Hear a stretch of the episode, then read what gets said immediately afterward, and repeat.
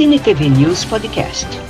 Cinema, televisão, dublagem, quadrinhos e muito mais. Você encontra aqui com Carlos Amorim.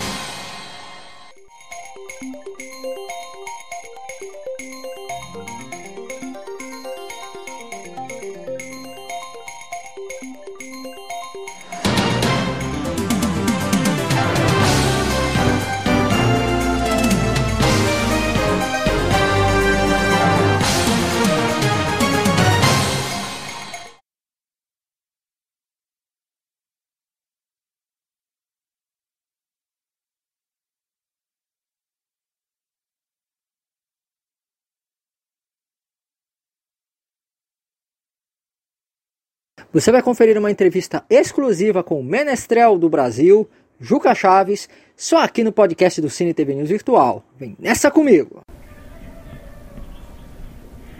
Carlos Amorim falando aqui diretamente do grande lendário Teatro da Paz. E eu tô aqui para conversar com uma pessoa importantíssima, uma pessoa que tem um humor já que nos encanta pelo menos 50 anos, que é ele, o grande Juca Chaves, menestrel do Brasil, que concordou em conversar aqui com o Cine TV News. Juca, obrigado por conversar com a gente do Cine TV News. Ah, obrigado a você. É de graça. Vocês estão sentindo o que é que vem por aí, né? Juca, vendo lá dentro os ensaios e acompanhando a, a, a, tua participação neles, a gente nota que você tem uma formação erudita, né? Isso te ajuda bastante, né? Nesses momentos assim do show. É, para nós mesmos ajuda muito.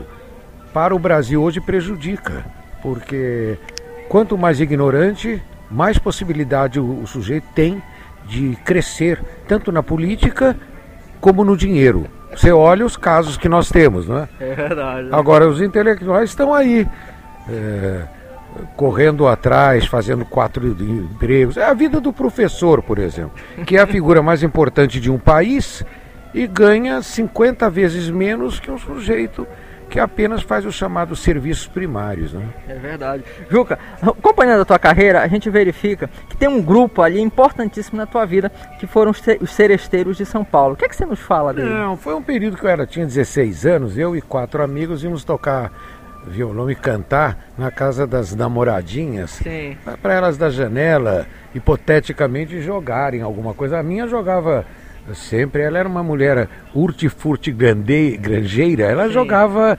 tomates, ovos agora. foi a Ana boa, Maria, né? foi a primeira das musas lá em São Paulo. Chora, quem sonha, ela sonhava por quem sonha Ana Maria. Hoje as coisas mudaram. Hoje o sujeito vai numa. O garoto vai numa balada, faz um sinal com o dedo ela entende, ela faz um outro sinal com dois dedos, aí ele faz três dedos, ela faz quatro dedos e a coisa se resolve. É, fácil, é, é um né? chamado intelectualismo digital. Intelectualismo digital. É... Deixa, eu, deixa eu perguntar, o que é o intelectualismo digital? É isso, são os dedos. Juca, na tua carreira a gente verifica que você sempre, foi, sempre adotou uma postura muito crítica com relação ao regime militar, vários governos, e que também você teve é, problemas com a censura. O que, que você fala dessa época pra gente? É igual a de hoje, só que a censura mudou. Houve primeiro a censura religiosa, que foi muito violenta no país nos anos de 50 para 60. Surgiu depois uh, uma censura da, da moral, uh, terrível também, a censura da, da pseudo-moral em todo o Brasil, daquelas senhoras que odiavam os meninos maus das famílias boas com as meninas boas das famílias más e combatiam violentamente, ditavam as regras no Brasil.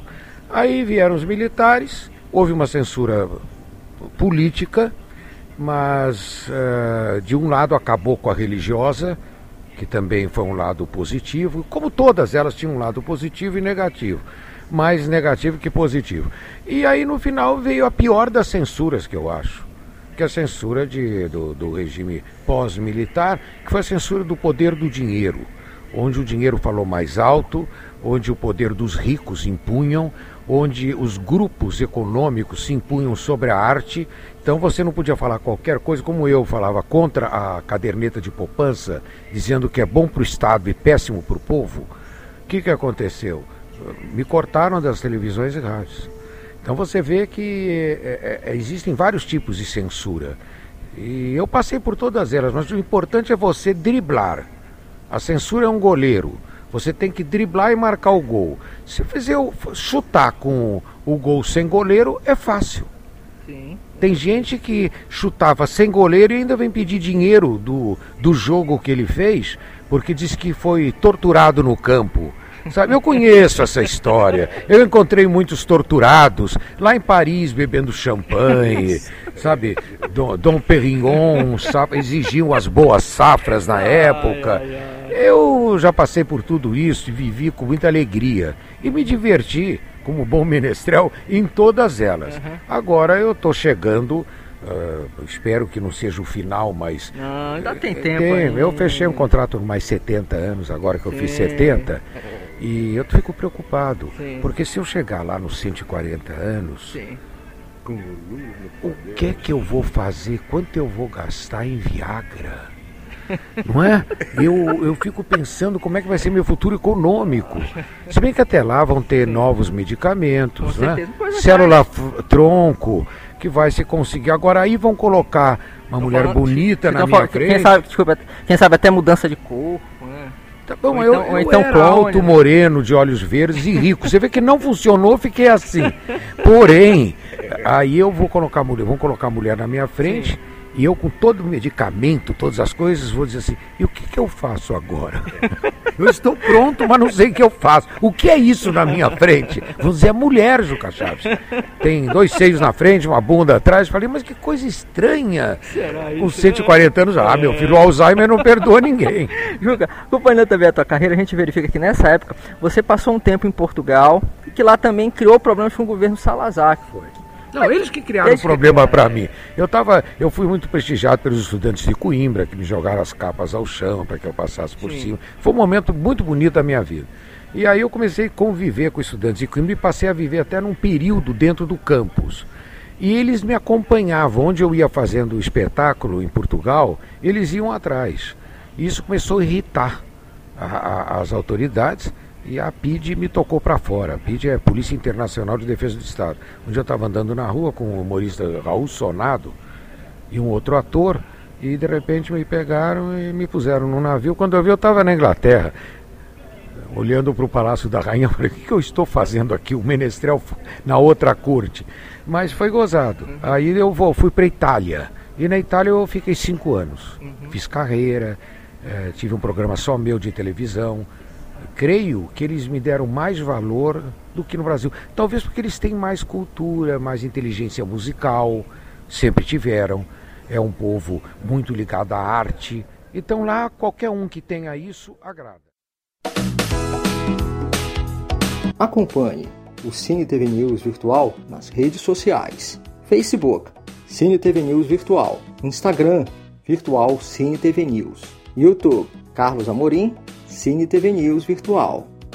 Saiba tudo o que acontece no mundo do entretenimento.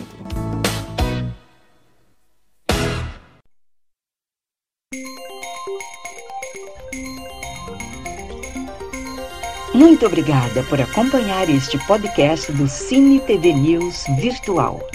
Até a próxima!